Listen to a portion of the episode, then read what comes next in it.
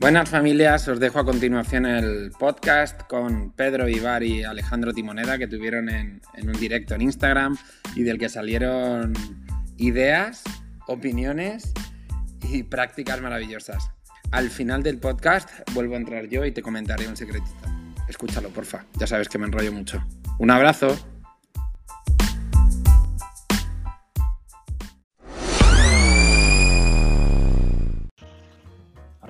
Hombre, Pedro, ¿qué tal? ¿Qué tal, tío? ¿Cómo estamos? ¿Me oyes bien? Te escucho genial. Perfecto, tío. Bueno, eh, antes de nada, hace que no hablaba contigo mucho tiempo y, me, estoy muy, muy contento de que hayas sacado un ratito para nosotros, en este caso para mí. Me apeteció un montón hablar contigo. Y como hablamos, al final este directo es un poquito para que también la comunidad de Courage eh, esté un poquito más cerca de Pedro Ibar, ¿no? Y no solo tenga la imagen que Pedro proyecta a través de, de sus redes y podamos tener aquí una conversación, pues ya sabes, ¿no? Entre amigos y, para aportar un poquito de valor y que aprendamos todos. Antes de nada, ¿cómo estás, tío?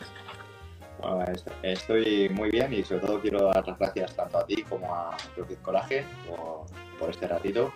Eso es un box de CrossFit y unas personas que conozco en persona y que con las que me ha gustado pasar el rato. Así que bueno, espero que podamos transmitir a la gente que está aquí con nosotros un poquito de, ese, buen, rollo y, si podemos aportar algo concreto más allá de lo que vayamos a hablar, pues mejor. Eso estoy seguro, lo de aportar estoy 100% seguro. Eh, bueno, pues justo que has comentado eh, lo del box de CrossFit, de Courage, vamos a pasar un poquito a ese, a ese tema y es que justo tú antes tenías un box de CrossFit que se llamaba CrossFit Me, que estaba justo a las afueras de Madrid Capital y quería que nos pusieses un poquito en contexto, un breve resumen ¿no? de qué pasó con CrossFit Me, es incompatible con tu vida actual, porque tu, vida ha cambiado mucho desde que eras dueño y gestor de ese box, ahora creo que tiene poco que ver. Entonces me gustaría que nos hicieses un pequeño resumen de qué ha pasado con todo eso. Pues mira, para no meterme en camisas de once varas, porque al final vamos a hablar de muchos temas, eh, voy a contarte básicamente que después de cinco años gestionando y dirigiendo CrossFit Me y la verdad que viviendo un sueño, em, surgieron otras oportunidades en la vida. Una de ellas era Emotion Me, que me permitía pues, eh, abrirme y conocer a muchas personas que realmente pues, para mí se me hacía muy difícil acceder a ellas en mi día a día. Y, y lo que sucedió fue un poco seguir un camino natural y es que CrossFit Me me permitió llegar a Emotion Me. Emotion Me me permitió conocer a gente que me hizo, en lugar de ver esto, ver la vida así, un poquito más amplia. Y conocí a personas que me enseñaron a llevar un estilo de vida distinto al que llevaba, distinto a un horario, distinto a seguir un trabajo analógico, que no digo que, esté mal. De hecho, sinceramente, lo echo de menos. Echo de menos el trato directo con personas, eh, más allá de pantallas, que en pantallas está eh, de puta madre hablando en plata. Pero eh, final eh, no mola tanto, ¿no? Y un poco eh, para ir al salseo, pues, pues eh, encontrar la oportunidad de, monetizar y de desarrollar proyectos más allá del trabajo presencial. Encontré esa manera y ahora mismo, pues gracias a, eso, pues trabajo de otra manera distinta a la gestión del box que es una cosa que también quiero decir que no, que no he descartado. No he descartado volver a abrir un box, pero lo que no he descartado tampoco, tío, y esto ya te lo cuento, que bueno, tú ya lo sabes, es el trabajo presencial como entrenador. Y es que vamos a empezar, eh, junto con mi colega Rocas, a hacer una serie de workshops, talleres y seminarios en distintos eh, centros de toda España que ya nos han, ya nos han contactado y algunos he contactado yo y hemos cerrado CrossFit G2, CrossFit Courage, hemos cerrado CrossFit eh, GA1, CrossFit GA2, CrossFit Comuca, con una serie de centros aquí pues, por, toda España que iremos ampliando poco a poco para enseñar un poquito las cositas que tenemos. Me parece una iniciativa brutal, eh, como hablamos, cuentas con todo nuestro apoyo, yo estaré cuando vengas a Courage ahí, por supuesto. Y pregunta obligada, que yo ya la sé, pero quizás la audiencia no, has hablado de Emotion Me, define brevemente qué es Emotion Me. Muy bien, para ser prácticos es gestiona tus emociones o tus emociones te gestionarán a ti. Mira, em, tú, eres, tú gestionas y entrenas eh, a personas en tu centro, en, en y sabes al final que tú puedes tener la mejor programación del mundo detrás, o puedes tener el mejor entrenador, puedes tener el mejor material, que lo tenéis, eh, pero al final eh, las personas no son información, no son números, las personas son emociones con patas. Entonces, eh, yo me di cuenta, al igual que pues, muchas personas que se, que se dediquen a, lo que se, a lo que nos dedicamos nosotros, creen que todo es al final aplicar eh, lo que aprendes en la carrera y ya está. Y no tiene nada que ver, sino que hay un montón de, de, información que no, que no tenemos en cuenta y es cómo piensan y qué sienten las personas. Entonces, Emotion Me, para no enrollarme un poquito, es básicamente enseñar a las personas que sus emociones les mueven. Entonces, intentar que utilicen las emociones de manera correcta, porque las, igual que las emociones te pueden mover, las emociones te pueden hacer que te estrelles en una dirección y, tienes que un poco ser tú quien, quien controle tu vida y no tu vida a ti. O las utilizas a tu favor o juegan en tu contra. Ese sería el, el resumen, ¿no? Eh, me encanta lo que dices porque justamente en Courage tenemos ese mindset. Es decir, un entrenador puede ser muy técnico, puede ser muy bueno, puede tener mucha formación, pero al final lo que diferencia a un entrenador de otro es esa parte emocional, ¿no? Cómo conecta con sus atletas, cómo sabe leer la personalidad de cada uno y adaptarse a él. Entonces es precisamente lo que tú estás comentando. Hemos hablado de Motion Me, pero también quiero hablar de otro proyecto, proyecto que tienes que se llama Body Gymnastics, ¿vale? Que si no tengo eh, mal la información es pura calistenia, ¿no? Es como un programa de entrenamiento basado en la calistenia que tú puedes entrenar pues, en la calle, en un box de CrossFit, donde estés. Em, ¿Por qué has cambiado, entre comillas, el CrossFit por esta otra forma de entrenar? Mira, muy buena, muy buena, muy buena, muy buena pregunta. Y es que al final tú sabes que CrossFit es una combinación de muchos deportes. O sea, en CrossFit tenemos atletismo, porque trabajamos eh, desde carrera, trabajamos con ergómetros, remos, eh, bicicletas, eh, demás. A partir de ahí trabajamos con movimientos gimnásticos, flexiones, sentadillas, dominadas, pino, lo que sea. A partir de ahí ya empezamos a trabajar con, cargas y podemos utilizar desde kettlebells, podemos hacer barras olímpicas, cuernas, sacos, mm, movimientos del strongman, ruedas, porque al final el CrossFit es famoso por las ruedas, pero es mucho más que ruedas. Y, un poco, eh, mi opinión, eh, la calistenia, lo que hacemos un poco en Body Gymnastics, es intentar transmitir que está muy bien eh, mover todo y, tener todo ese bagaje de movimientos, pero sucede que hay veces que queremos pasar al siguiente nivel sin, sin tener el, nivel eh, básico, ¿no? Tú lo sabes, porque al final yo sé que a ti te encantan los básicos, la calistenia, y hay muchas personas que se quieren pasar a la barra, se quieren pasar a mover eh, grandes pesos, cuando realmente no son capaces de mover su propio peso corporal. Es un poco nuestro objetivo, nuestro objetivo es intentar transmitir a las personas, no ya al atleta avanzado que quiere estar súper mazado y demás, sino a personas a que aprendan a dominar el cuerpo desde la base, desde la base. O sea que el foco realmente de Gymnastics es este, ¿no? Empezar a dominar la base para luego ya mm, pasar a lo que sea, igual que la nutrición también es parte de esa base. Eh, hasta que no dominamos eso, ¿no? Comemos bien, descansamos bien y dominamos nuestro cuerpo, no pasamos a lo siguiente. Sería un poco la filosofía. Me encanta, la verdad que sí. Es más, mira, has, has comentado algo súper, súper, súper potente que quiero añadir una cosita. Has comentado comemos bien, nos movemos bien, entrenamos bien, descansamos bien. Y hay una cosita que se nos pasa y, lo hacemos más aún que comer, más aún que entrenar, más aún que descansar, y es respirar. Ni siquiera respiramos bien. El, la mayor parte de las personas actualmente respira por la boca. actualmente el mayor número de personas está respirando por la boca. Y dirás, ya, es verdad, tío, hay muchas personas que respiran por la boca. Ok, vamos a, vamos a hilar un poquito más allá. Y es que respirar por la boca no está bien. Respirar por la boca es un estado de emergencia. Respirar por la boca te está activando el sistema simpático en lugar de estar en el parasimpático. Estás en un estado de alarma, en un estado de estrés.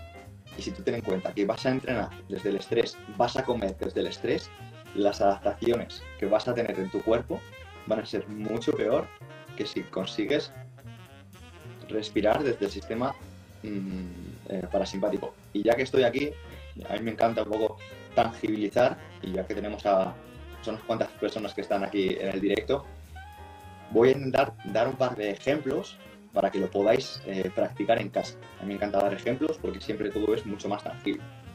Un ejemplo, cuando estamos respirando mal, porque habrá personas que digan, Pedro, mira, yo cuando respiro por la nariz me cuesta mucho, eh, yo cuando respiro por la nariz eh, no lo consigo, no consigo mantenerlo. Ok, mira, vamos a poner, me voy a poner de lado. Si tú respiras así por la nariz, echando la cabeza hacia adelante, vas a ver que estás obstruyendo las vías. Vamos a hacer un, vamos a hacer un poquito un ejercicio de llevar la barbilla al externo. Voy a hacerlo, contigo. Vale, nos vamos a poner de lateral y vamos a respirar llevando la barbilla al esternón. A diferencia de estirando el cuello y respirando. Vemos cómo pues llevarla, vemos cómo cambia. Nunca lo había hecho, ¿eh? Nunca lo había hecho y se nota muchísimo. Se nota muchísimo porque no respiramos bien. Otra cosita, es que, de, hecho, mira, antes de pasar a la siguiente, quiero comentar algo que sucede y algo de los problemas, eh, uno de los problemas más grandes que existen por, no respirar bien, por respirar por la boca. La gente cree que respirar por la boca es nada, simplemente lo que hemos comentado del estado de estrés, estado de alarma. No, no, es que va, mucho más allá y es peor. Por ejemplo, tú cuando eh, te acostumbras y automatizas a respirar por la boca, primero que por la noche vas a descansar peor, vas a roncar, vas a levantarte con la boca eh, seca, vas a tener problemas de encías, problemas en los dientes y, no, no, termina, no termina ahí la cosa.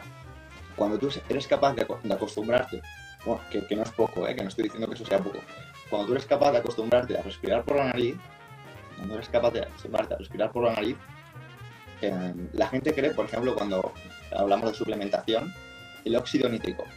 El óxido nítrico, la gente considera que es algo que em, se toma de manera exógena. producimos óxido nítrico cuando nos tomamos un bote de determinada marca de suplementación. Ok, eh, es un error. El, mayor productor, productor de óxido nítrico lo tienes tú mismo en tu nariz. Cuando consigues llevar una respiración nasal en lugar de una respiración bucal, la producción de óxido nítrico se incrementa. Una de las cosas por la que la gente envejece más rápido también es por la respiración bucal, porque el, hecho de, hacer una, respiración nasal lo que hace es favorecer tu sistema circulatorio. Si tú favoreces tu sistema circulatorio, evidentemente vas a nutrir mejor a tus células. Em, ya no solo eso, sino que muchos de los problemas que hay, tanto en hombres como en mujeres, de disfunciones sexuales, también están por la falta de óxido nítrico por no respirar correctamente. O sea, es que, realmente estamos, hablando, estamos hablando de entrenamiento, estamos hablando de nutrición y estamos hablando de todas estas cosas que me parece genial, pero realmente la respiración es, clave. Y antes de pasar al siguiente ejercicio, eh, también eh, quiero, quiero comentar otra cosita. El, ser humano eh, realmente está hecho, al igual que todos los animales, para, para respirar por la nariz. Por ejemplo, el guepardo es capaz de alcanzar los 100 kilómetros por hora en 3 segundos. O sea, digamos que la única, la única a nivel terrestre, solo el Bugatti Veyron es más rápido. Y respira por la nariz. los perros sí que es cierto que jadean, pero la mayor parte del tiempo, a menos que estén enfermos, también respiran por la nariz. Lo que quiero decir es que como estado de alarma entendemos que se pueda respirar por la boca, pero que no se debe mantener en el tiempo. Pero bueno, no quiero ir por ahí. Em, ¿Qué es lo que nos hace cambiar el pH? ¿Qué es lo que nos hace regularnos? Lo que nos hace regularnos es la respiración, porque el cuerpo tiende a estar en homeostasis. Y lo que nos ha hecho respirar mal muchas veces es, y ahí podemos volver un poco al tema de la alimentación, todos los alimentos ácidos que estamos acostumbrados, desde azúcares, carnes procesadas, em, bueno, eh, de, todo, hay mil. Sí, exactamente. No quiero llevar esto harinas, cereales, no quiero llevar esto al ámbito de la nutrición, pero bueno, para que la gente, simplemente para dar nociones, para que la gente se informe. Y un poquito para no enrollarme con este tema de respiración y seguir con esto, que no, tenía pensado hablar. El siguiente ejercicio, para que nos demos cuenta todos del potencial que tenemos a nivel respiratorio, que no lo estamos utilizando, simplemente vamos a hacer esto. Vamos a coger los, los dedos aquí y vamos a hacer esto. Separando, no, no tocándonos, sino intentando abrir nuestras fosas nasales. Y vamos a intentar respirar.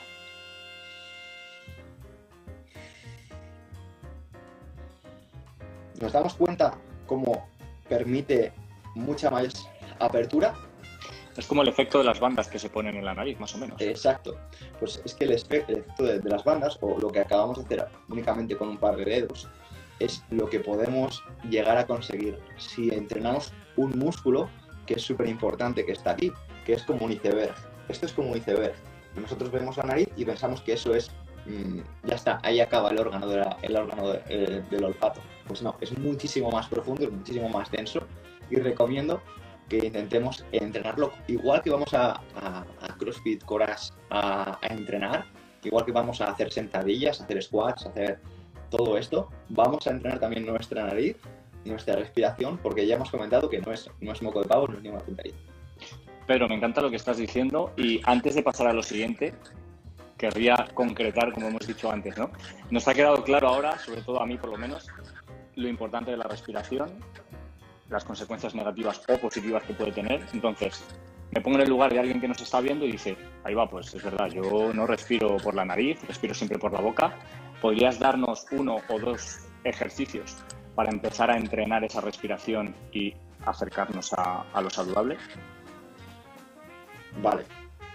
Mira. Hay. Mira, más que un, más que un ejercicio, yo es que soy.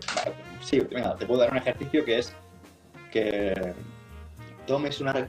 Ah, bueno, es que esto. No quiero- para profundizar un poquito. Respirar más por la nariz no es mejor, ¿vale? Igual que ir más veces a entrenar no, te pone más fuerte o comer más no te, no, mm, no te pone más en forma hay que encontrar el estado de homeostasis. Por ejemplo, hay que entender que nuestro cuerpo está perfectamente diseñado para encontrar una regulación y que eh, nuestra nariz es la que nos va a ayudar. Un ejercicio sencillito sería eh, respirar por la nariz un poquito, a nivel um, sería suave, como una, una inhalación, porque esto no va tampoco por segundos ni nada. Y centrarnos en que en lugar de respirar desde el pecho, en lugar de, de respirar desde el pecho, nos llevemos la mano a nuestro abdomen, un poco en la, en la zona, en la zona lateral, a la izquierda o a la derecha del ombligo, y intentemos la respiración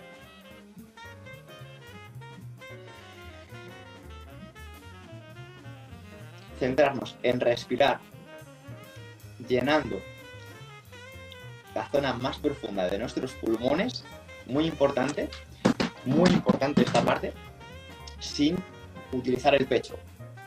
Entonces, ¿cómo lo vamos a hacer? Pues con, mucho, con mucha atención, con mucha conciencia. Vamos a llenar nuestro, nuestra, la parte más baja del diafragma sin intentar, sin llenar nuestro pecho. Creo que como ejercicio puede estar muy interesante para las personas que, que se estén iniciando y de esa manera van a aprender si son capaces de, de mantenerlo en el tiempo. O sea, si una persona, ¿cuándo sabré lo suficiente?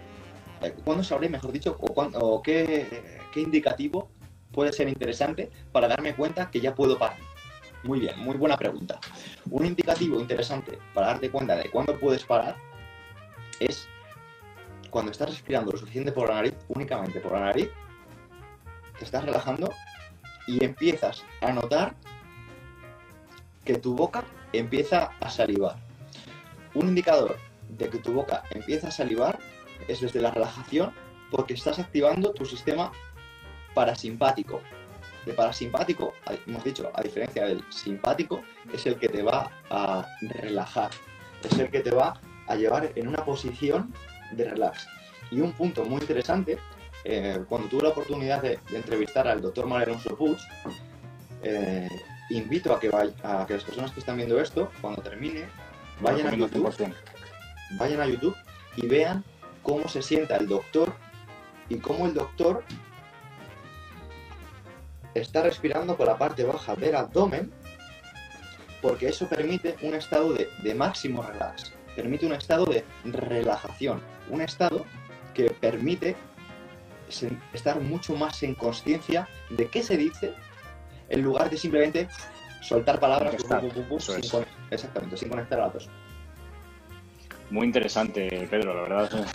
Me doy cuenta de que necesitaríamos tres directos para poder hablar de todo esto con calma. La verdad es que es brutal. Eh, bueno, realmente, aunque esté un poco fuera de contexto, antes de pasar a lo siguiente, sí me gustaría hablar un poquito más de CrossFit, ¿vale? Y es, me gustaría hacerte una pregunta realmente, ¿vale? Como, pues eso, ex dueño y gestor de un box. ¿Qué es lo más importante para ti en un box de CrossFit a nivel profesional y como cliente también? Vale, eh, son muy buenas preguntas y wow, sí que también darían para, para tres directos. Así que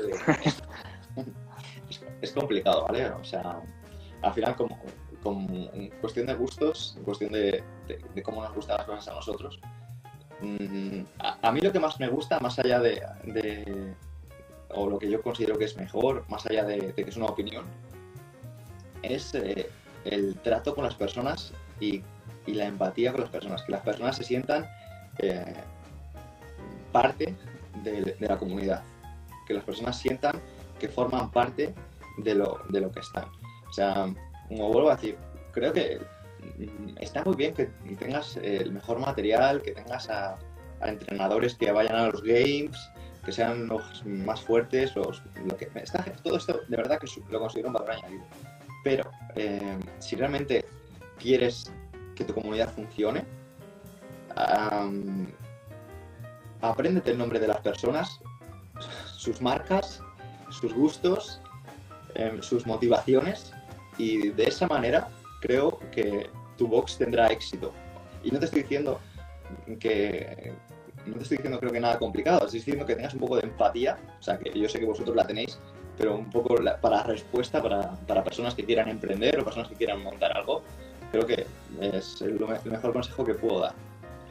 Sí, el resumen que podría darte de lo que has dicho ¿no? desde la perspectiva nuestra de CrossFit Coraje sería preocúpate por las personas, trátales como personas y preocúpate realmente por ayudarles y mejorar su vida. Esos serían las tres, los tres tips ¿no? para, para realmente llevar a cabo lo que tú has comentado. Em, y sin dejar de lado el CrossFit, hablo de CrossFit como actividad física, no como institución, ¿Qué es lo que más y lo que menos te gusta de CrossFit? Pues lo que más me gusta de CrossFit a mí eh, es que empezó a cuantificar algo que los que veníamos del mundo de las pesas y de gimnasio eran únicamente eh, movimientos con máquinas, movimientos con poleas, movimientos con, con como puede ser una persona que haga fitness o body pump o lo que sea y empezó a, a meternos eh, disciplinas distintas, empezó a meter eh, la gimnasia con la alterofilia, con el powerlifting, con, con el atletismo, con eh, los ergómetros y empezamos a cuantificar, a llevar un recuento de, de, todo lo que hacíamos. Y a mí personalmente eso me, cambió la vida. Yo venía de, de hacer pesas, de, buscar un poco, de entrenar hasta sentir el, el pampeo, o sea, no, no siguiendo un, una programación, sino simplemente es un poco de pampeo, buscando la, hinchazón, y me cambió todo, o sea, es, que yo me siento súper afortunado por, es una manera rápida de resumirlo, pero por todo lo que da esta disciplina que te, te, te muestra muchísimo, y un poco lo peor de, de todo esto precisamente es eso, ¿no? Que da tantas cosas que a veces eh, a las personas en un mundo en el que captar la atención es complicado, o sea que las personas, por ejemplo, que estén en este directo, seguramente estén entrando y saliendo a otros directos y demás, porque es muy difícil, muy difícil captar la atención. Entonces, lo peor del CrossFit considero que da tantas cosas que, las personas que no sean lo suficientemente disciplinadas van a, mm, van a perderse por el camino porque tienen tantas opciones que no van a comenzar o, no van a mantener el tiempo suficiente en ninguna y eso es lo que les va a provocar un poco el fracaso. Entonces creo que eso es lo peor, que tengan tantas opciones. Claro, en esa parte negativa que comentas, creo que el camino más rápido a ese fracaso es precisamente, por ejemplo, saltarte los entrenos que a lo mejor te motiven menos, ¿no? Por ejemplo, hoy veo en la app, hoy es jueves, veo en la app que toca, me lo invento, correr y burpees, odio los dos movimientos, opción fácil, no voy a entrenar hoy. Entonces eso al final es lo que nos lleva un poco a lo que tú comentas, ¿no? que, te pierdes en el camino, acabas haciendo quizás pues, lo más te o para lo que mejor eres, dejas de lado lo otro y al final esa falta de disciplina y de constancia pues hace que no seas todo lo bueno que deberías, básicamente. Eh, muy bien, estoy totalmente de acuerdo contigo en el momento en todo lo que estamos hablando y me gustaría hablar de, de un poquito ya la parte emocional que hemos comentado antes, que al final está todo unido, ¿no? Al final todo, CrossFit, eh, Emotion Me, todos son personas al final y, todo tiene que ver con las emociones. Y en este ámbito me gustaría, desde tu perspectiva, además estoica, con esa corriente eh, filosófica, me gustaría que me dieses tres definiciones, ¿vale? Em, sé que es difícil, sobre todo condensarlo, pero vamos a intentarlo. La primera sería definición del éxito, ¿vale? La segunda, de la felicidad. Y la tercera, de ser buena persona. Vale, pues mira, eh, puede ser difícil, pero yo medito sobre estas cosas todos los días. Definición de éxito. Eh, no te voy a decir la mía, te voy a decir una mejor, que es la del doctor Mariano Puig. Una persona exitosa es aquella persona que independientemente de sus circunstancias se siente agradecida por la vida que lleva. Sin palabras, claro. una definición que dices, bueno, pues eh, sí, totalmente acertado, sí. La segunda, eh, ¿cuál era? La segunda es la definición de la felicidad. Felicidad, mira, la felicidad, al igual que el sentido de la vida, eh, considero que cada uno ponemos la nuestra. O sea, la, vida tiene un sentido, o la felicidad no es algo concreto, sino que somos nosotros los que le damos sentido a, la, vida. O sea, para mí el sentido de la vida puede ser mm, tener un box y para otra persona el sentido de la vida puede ser Mm, ser millonario, para otros será ser cantante y llenar conciertos. Entonces, la felicidad es que va a estar mm, tan amplio como nosotros. Las cosas no tienen una importancia tangible, tienen la importancia que nosotros le demos. Por eso hay personas que les ves súper preocupadas y otras personas les pasa exactamente lo mismo y se la suda. Entonces, un poco el mensaje es eso. Y, la tercera, que ser buena persona para ti. Ser buena persona, mira, em, hace poco terminaba una de las cartas de Seneca y Seneca lo, dice, lo dice muy claro. La recompensa de hacer una buena acción es haberla hecho. Para, los estoicos, para Seneca, para, toda la gente un poco que, que, se ha puesto a cuestionar de verdad la vida, que para mí son los verdaderos genios. Y cuando yo comparto cosas, yo no comparto nada mío. O sea, yo cuando te he hablado antes de, la respiración, yo no te estoy diciendo cosas eh, mías. Yo te estoy hablando de, de, ahora mismo no me acuerdo, Patrick McLeod, creo que es el, eh, el que desarrollaba todo, todo, esto, pero a su vez él lo desarrollaba a partir de, un ruso que lo investigaba en, la Unión Soviética hace 40 eh, años. Quiero decir que siempre tenemos referencias. Y, un poco, en mi caso, yo utilizo las referencias de, los estoicos o, de gente mm, reciente o que, estamos ahora mismo compartiendo, eh, incluso que están ahí en Madrid, como el doctor Alonso Puig. Y, y es eso, ¿no? Entonces, el resumen, el resumen es el amor. Si es que al final suena repetitivo, suena cursi, pero amar es actuar sin esperar nada. O sea, como te he dicho antes la frase de Seneca, eh, eh, la recompensa de hacer una buena acción es haberla hecho ya está, es que no, hay más. Entonces, si eres capaz de entender eso, mm, primero te vas a convertir en un superhumano. Y no en un superhumano porque eh, te pongas a salvar el mundo, sino en un superhumano porque no vas a ser una cobaya. ¿Qué significa no ser una cobaya? No vas a ser una rata. No vas a ser una rata no porque hagas cosas malas, sino porque no van a usar, no vas a ser un experimento conductista, no va a ser un experimento conductista de te hago esto y como te he hecho esto, respondo de esta manera. O te hago esto otro y como te he hecho esto otro, respondo de esta manera. Eso es lo que muchas veces las personas entienden y es eh, actúo porque pasa esto después. Si me hacen esto, voy a responder de esta manera. Si me hacen esto otro, voy a responder de, esta otra. Y eso te convierte en una rata, te convierte en, en un hámster de laboratorio. Cuando eres capaz de actuar independientemente de las consecuencias, te conviertes en un superhumano. Pero eso no es fácil.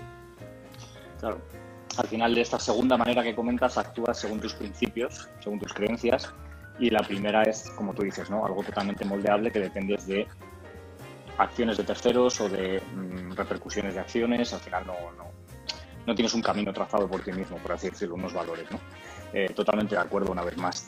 Como acabas de comentar, dedicas mucho tiempo a la introspección, al estudio de ciertos aspectos psicológicos, eh, ciertas corrientes filosóficas corrígeme si me equivoco, eh, tú con lo que te identificas realmente es con la corriente estoica, ¿vale? Con el estoicismo.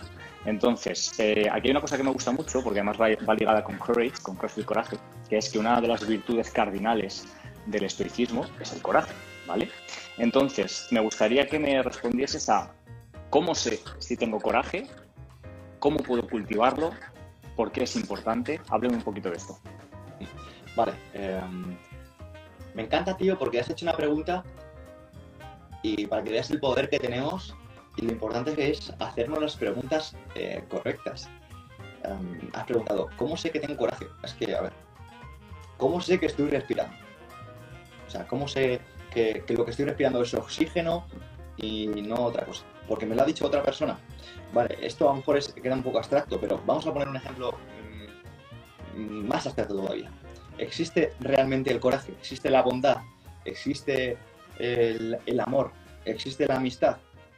si, no se pueden tocar, tú no puedes tocar la amistad, y no puedes tocar la bondad, y no puedes tocar el coraje, y no puedes tocar mm, estas cosas. Pero existen, o sea, eh, eh, las mejores cosas de la vida, de hecho, es que mm, no se pueden tocar, pero existen. Entonces, me has preguntado, mm, ¿cómo sé si yo tengo coraje? Es que, es que no lo sabes. Eh, simplemente lo, actúas de manera valiente o, actúas de manera eh, cobarde. Pero ni todo el mundo actúa todo el tiempo de manera valiente, ni todo el mundo actúa todo el tiempo de, manera cobarde.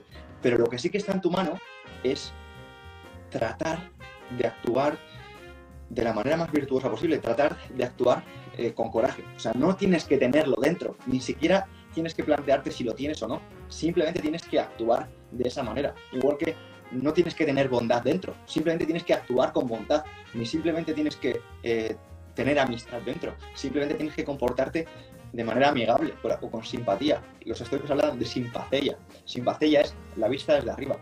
Mm, tratar a los demás, comportarse como te gustaría que te tratasen.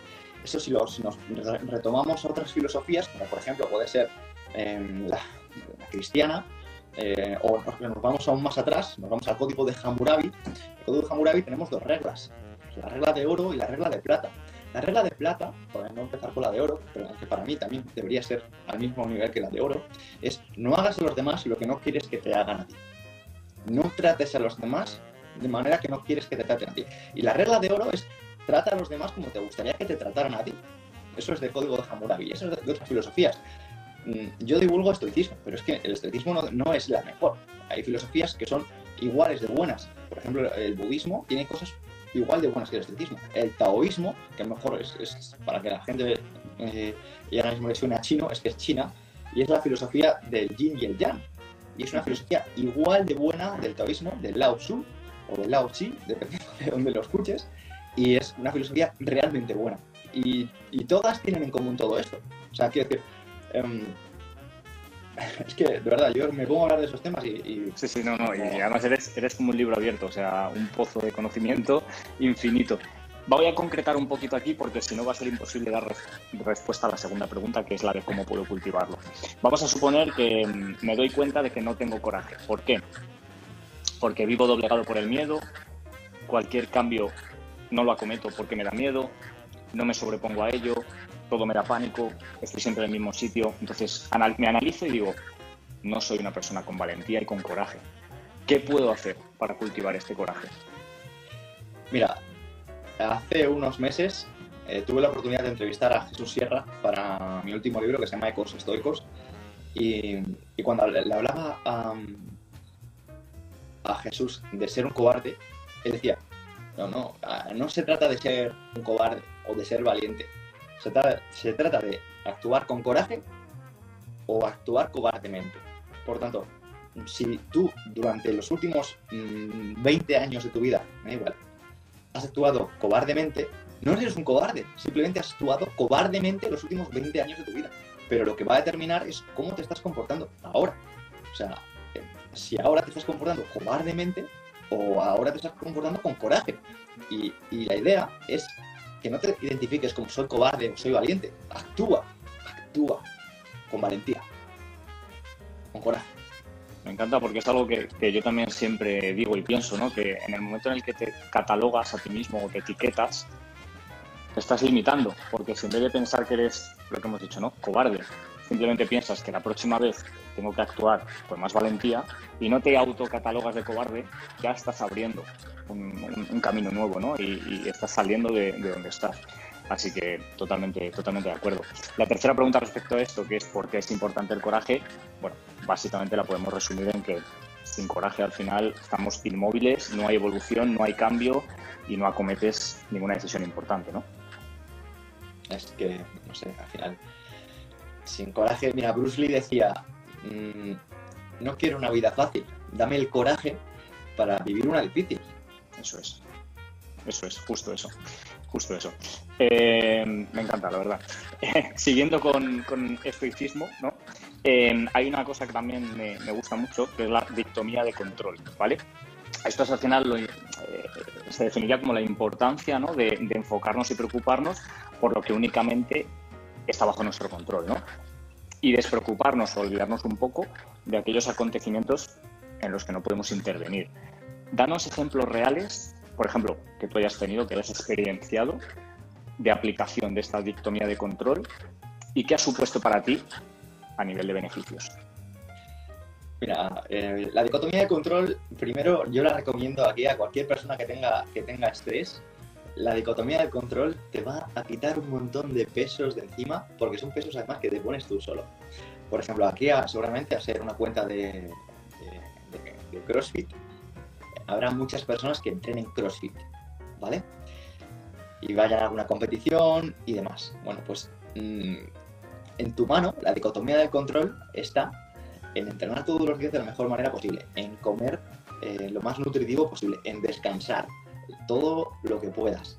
Pero no está en tu mano ni quedar primero, ni quedar segundo, ni quedar tercero. O sea, de hecho no está ni en quedar último. Porque al final puedes hasta mm, lesionarte y, des estar descalificado.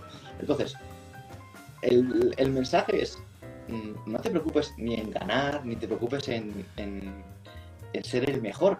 Preocúpate en tú mismo hacer las cosas de la mejor manera posible, en comer lo mejor posible, en entrenar lo mejor posible, porque al final eh, estímulos externos, como que te digan que, que, eres muy bajito, que eres muy pequeño, que eres muy gordo, que hay otros que son más fuertes, que hay otros que son más rápidos, te van a dar igual, porque tú te vas a centrar únicamente en hacer lo que está en tu mano, independientemente de la respuesta. Y volvemos a lo anterior, ¿no? La, a la, a la, importancia del amor. El amor es actuar sin esperar nada. Y cuando tú haces las cosas, evidentemente porque tú quieres y no porque hay una dopamina detrás no eres una rata, porque eres una persona que puedes actuar independientemente de las recompensas. Ahí lo tienes. Ahí lo tienes. Eso es. Justamente nosotros aplicamos eso en el coaching con nuestros atletas, ¿no? Eh, te pongo un ejemplo. Un atleta selecciona el hombro mm, porque ha hecho un mal movimiento, por el motivo que sea, ¿vale? Y viene a entrenar. Tiene dos caminos frustrarse porque en el entrenamiento de hoy, por su lesión de hombro, no va a poder hacer lo que los demás y no va a poder entrenar de manera prescrita, ¿no? O el camino 2, aplicar esto que acabamos de decir, asumir que tiene una lesión y de momento no puede hacer nada y moverse escalando los movimientos y entrenando lo mejor posible, pero con su adaptación de entrenamiento. Entonces, al final es muy importante porque al final vas a entrenar igual, tienes dos alternativas. Eh, enfocarte en lo que puedes hacer bien o enfocarte en lo que no puedes cambiar y frustrarte. Entonces me, me parece brutal porque al final es que, como, como, he dicho al principio del directo, está todo unido, ¿no? Es que es así. Eh, me gustaría hablar de algo que creo que conglomera un poquito todo esto que hemos hablado, ¿vale? Gestión emocional, dicotomía de control, coraje.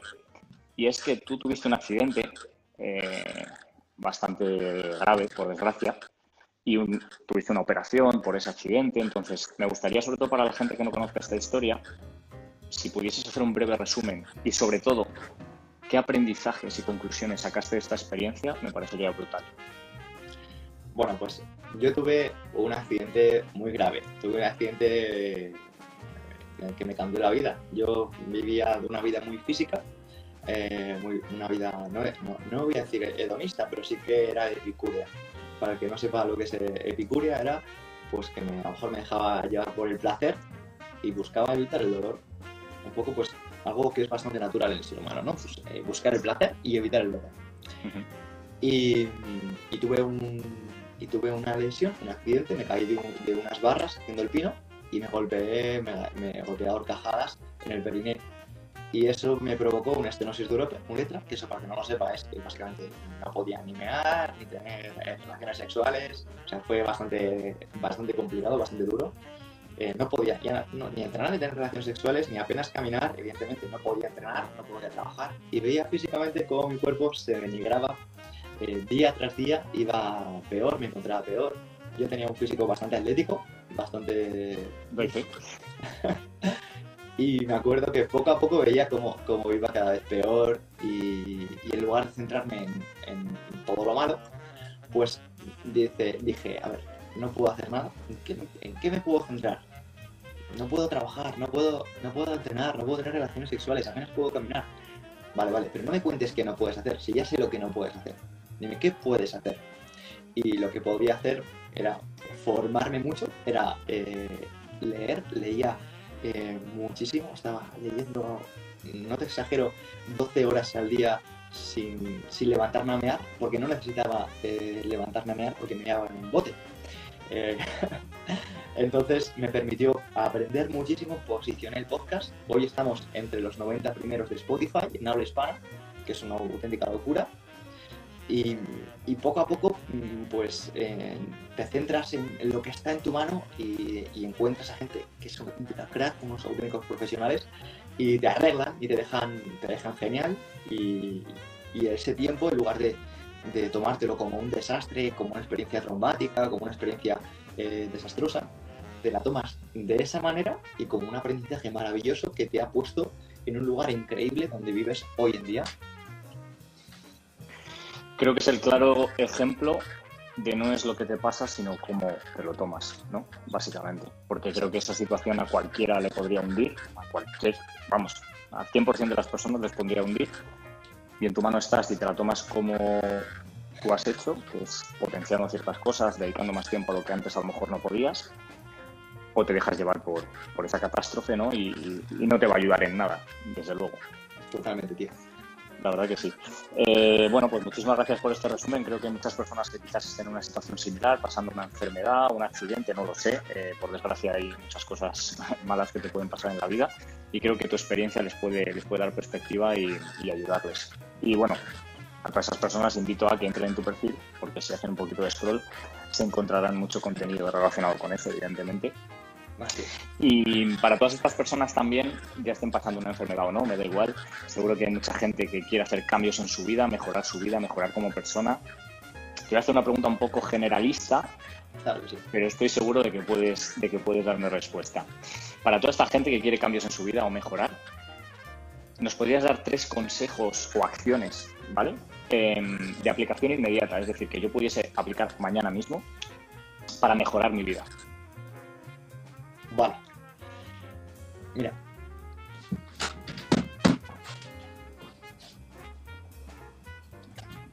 Un libro, Un diario. a un diario. Te voy a decir, te voy a decir por qué. Un diario te va a permitir. Ese es el mío, ¿vale? Te va a permitir poner metas y objetivos. Metas y objetivos. Yo, por ejemplo, tengo los de eh, a, nivel de salud mental y física, metas y objetivos a nivel de relaciones interpersonales y sociales, y metas y objetivos a nivel profesionales y económicos. Bueno, pues yo invito a las personas que quieran cambiar su vida que cojan un cuaderno, si no tiene, no tiene por qué ser. Este diario es el de di- diarioestoico.com. Eh, Sí, si, al- si alguien lo quiere, se lo puede encontrar en diarioestoico.com. Y ahí van a encontrar, ah, por ejemplo, cómo lo estructuramos nosotros. Pero bueno, si no se meten directamente con un cuaderno normal, ponen metas y objetivos en los próximos seis meses. ¿Qué quiero cumplir en los próximos seis meses a nivel de entrenamiento y salud, a nivel de relaciones y mm, a nivel eh, social, familiar, amigos, lo que sea, ¿vale?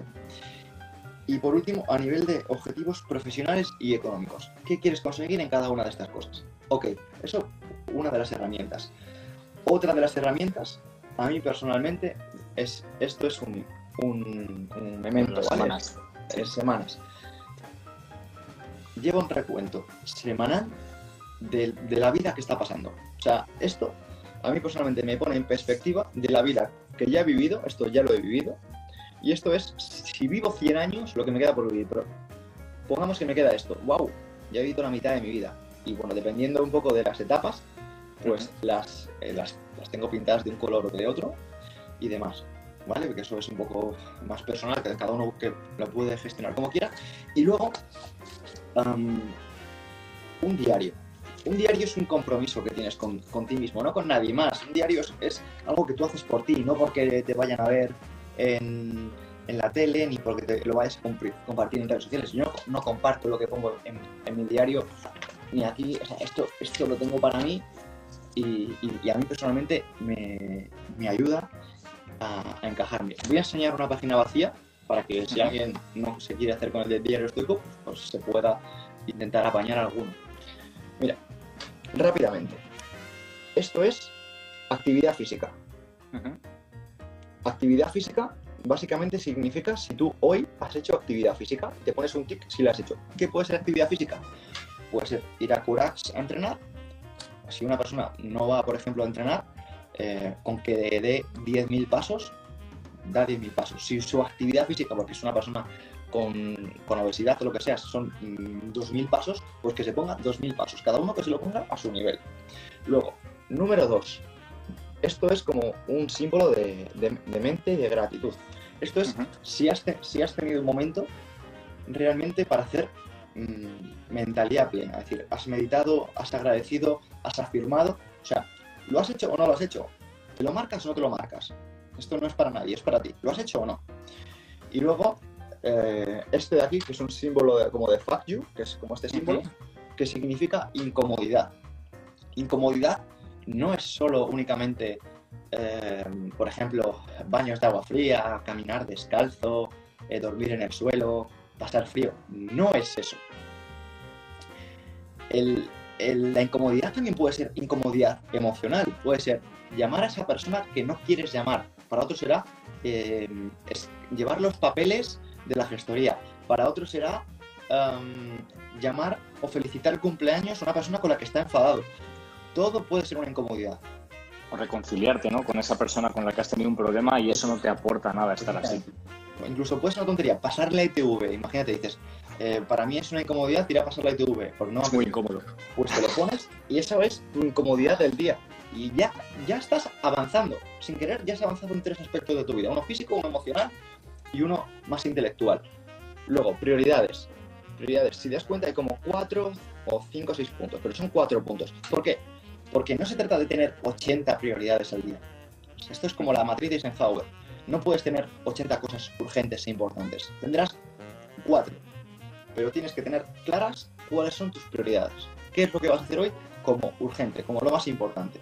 Y una vez que lo tengas, pues simplemente lo haces. Y si lo haces, te lo tachas. Y si no lo haces, no te lo tachas. Pero esto es para ti. Te lleva un registro tangible. Igual que llevas tu cuaderno de entrenamiento, pues llevas tu cuaderno de vida. Gratitud. Gratitud. Gratitud son las tareas importantes. Tareas importantes. ¿Cuáles son tareas importantes?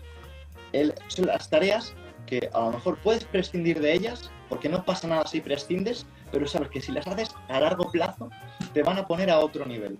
Te van a poner a un nivel superior. Vas a estar por encima de la media. Entonces, tareas como esas puede ser entrenar, puede ser comer bien, puede ser, por ejemplo, eh, en mi caso, eh, puede ser grabar o escuchar un podcast, puede ser llamar a un amigo, eh, ir a visitar a un familiar, porque son tareas que puedes prescindir de ellas, puedes prescindir de ellas. ¿Son urgentes? No son urgentes, pero son importantes. Y si las haces, a corto plazo no, pero a largo plazo te van a cambiar la vida. A partir de ahí, tienes el momento que es lo mejor del día, apuntas, ¿qué ha sido lo mejor del día para ti? Ujú. Es- pues para cada uno será una cosa. Y vínculos. Por ejemplo, hoy, Alex, tú vas a estar aquí, vas a estar en vínculos, porque como he pasado un rato contigo, y a lo mejor hacía tiempo que no, que no lo hacía, pues va a ser una manera de apuntarme. hoy he estado con Alex en un directo. Y es una manera de entrenar las relaciones. Somos animales sociales, somos animales que al final no estamos para estar aislados en una cueva. Conectamos, hablamos, mm, nos transmitimos. Y personalmente trato de cuidar mis relaciones, trato de mejorar mis relaciones. Y, por ejemplo, diario es una manera de saber qué relaciones estoy cuidando y cuáles no estoy cuidando, que también es importante. Y luego, por último, reflexiones del día. reflexiones del día, pues cada uno que tenga las suyas. Eso ya, si quieres, en otro directo te, cuento cómo llevo las mías. Pero bueno, este es un poco el diario, el diario estoico. Yo lo recomiendo por aquí si, si alguien se quiere hacer con él, porque tiene, tiene muchas más cositas. Resumiría lo que has dicho en introspección, organización y acción, por ese orden. ¿No? Y una buena manera es precisamente tener un diario que aúne todo eso. En la biografía del perfil de Pedro, eh, en la página web y os lleva. Oye, ¿por qué no? Eh? Porque es un buen diario, yo lo he visto de primera mano, igual que la moneda que te dije que, me he hecho con ella, y me parecen cosas brutales, ¿vale? Eh, vale, pues para terminar, Pedro, me gustaría hacerte una pregunta que es totalmente introspectiva, ¿vale? Ya que estamos con este tema, y que creo que todo el mundo debe hacerse, al menos, no voy a poner un plazo de tiempo, pero frecuentemente, ¿no? Que es, ¿dónde te gustaría verte en cinco años? Y realmente lo que estás haciendo hoy te acerca a eso? Pues mira, em, hace, hace realmente poquito que terminé una etapa y, y es justo una etapa de cinco años que ya cumplí con, con CrossFit Me. Y ahora tengo la ambición de hacer llegar a, a todas las personas posibles el mensaje que, que hemos intentado transmitir en, en este directo y es el de poner lo importante, lo importante, lo primero, o sea, el hecho de que sí que puedes entrenar todo lo fuerte que quieras, puedes eh, comer muy bien, pero que a lo mejor ni siquiera estás respirando correctamente. Pues me encantaría transmitir ese mensaje, transmitir el mensaje de que seguramente no te estés moviendo todo lo bien eh, que crees que te estás moviendo. Y te voy a decir una cosa que a lo mejor se alarga un poquito esto, pero mira, tío, yo hace relativamente poco creía que entrenaba bien. Y, me daba cuenta de que no apoyaba directamente bien en el suelo. Y, a veces cuando en el mundo de entrenamiento, eh, o en el mundo del movimiento, mejor dicho, nos centramos en, imagínate, tú piensas en Animal Flow y asocias ciertos movimientos, piensas en CrossFit y piensas en ciertos movimientos, piensas en yoga y piensas en ciertos movimientos. Mm, pero realmente da igual que hagas CrossFit, Animal Flow, yoga, baloncesto, que lo importante es que hagas lo que hagas, lo hagas eh, con conciencia corporal.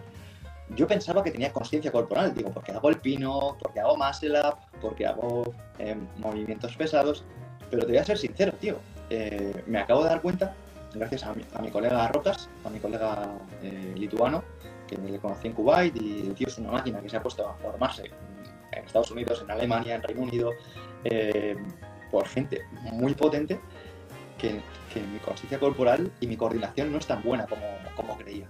No soy capaz de disociar eh, ciertos patrones y colapso, por ejemplo, a veces sin darme cuenta en mis tobillos y demás. Y es porque pasamos a veces tantas horas eh, calzados, tan desconectados con el suelo, que no sabemos qué parte del pie nos sirve para generar fuerza qué parte del pie nos sirve para descansar, qué parte del pie nos sirve, por ejemplo, para rotar.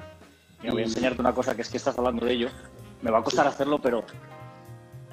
Anda. Justo tengo, tengo el separador de dedos que precisamente eh, lo que busca es eso, ¿no? Recuperar esa, esa naturalidad del pie, dotarle de fuerza y recuperar esa conciencia. Justo, es que me he venido al pelo enseñarlo. Perfecto, tío.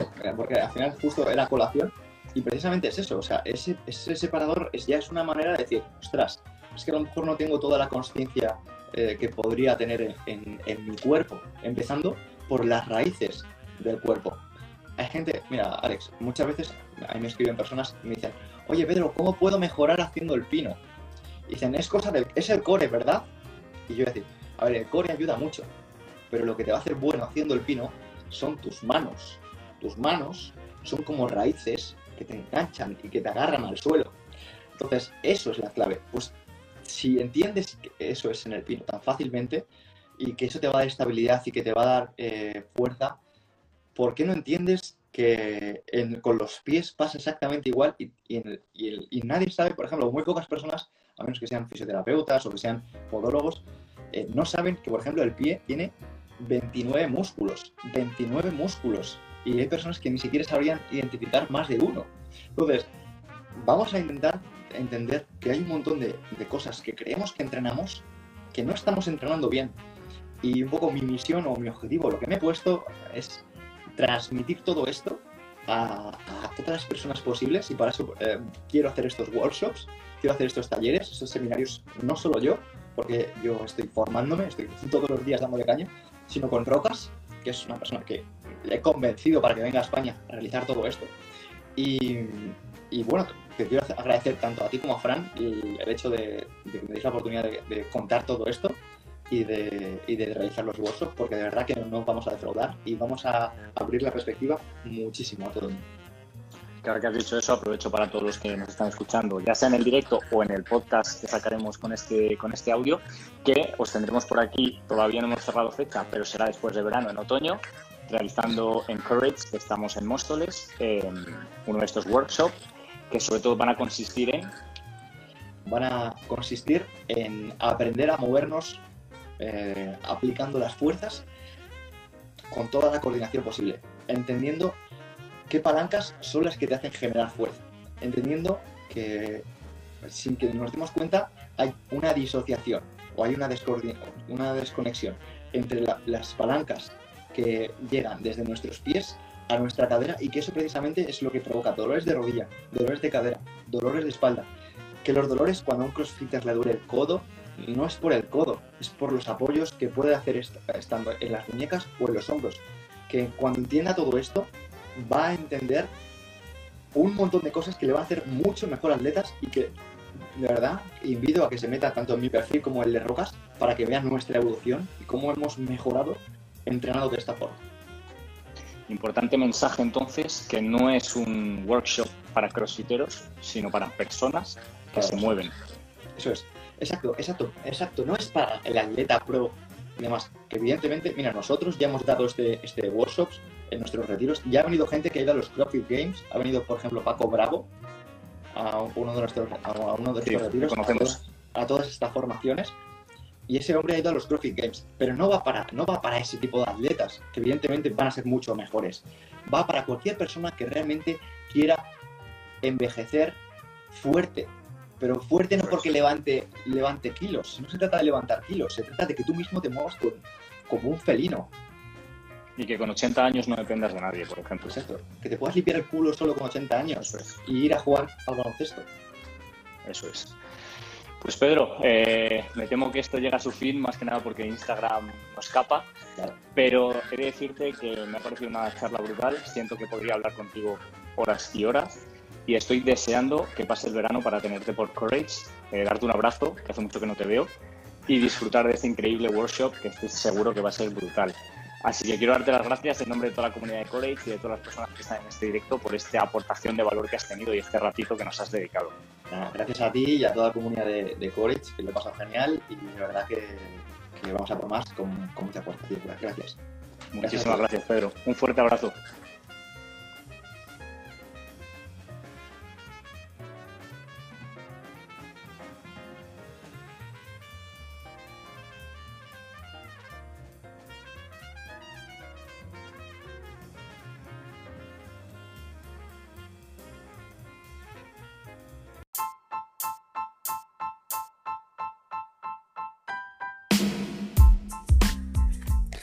Esperamos que te haya encantado este podcast. Puedes dejar tus comentarios en el propio vídeo de Instagram TV en el que puedes verlo cómo fue el directo.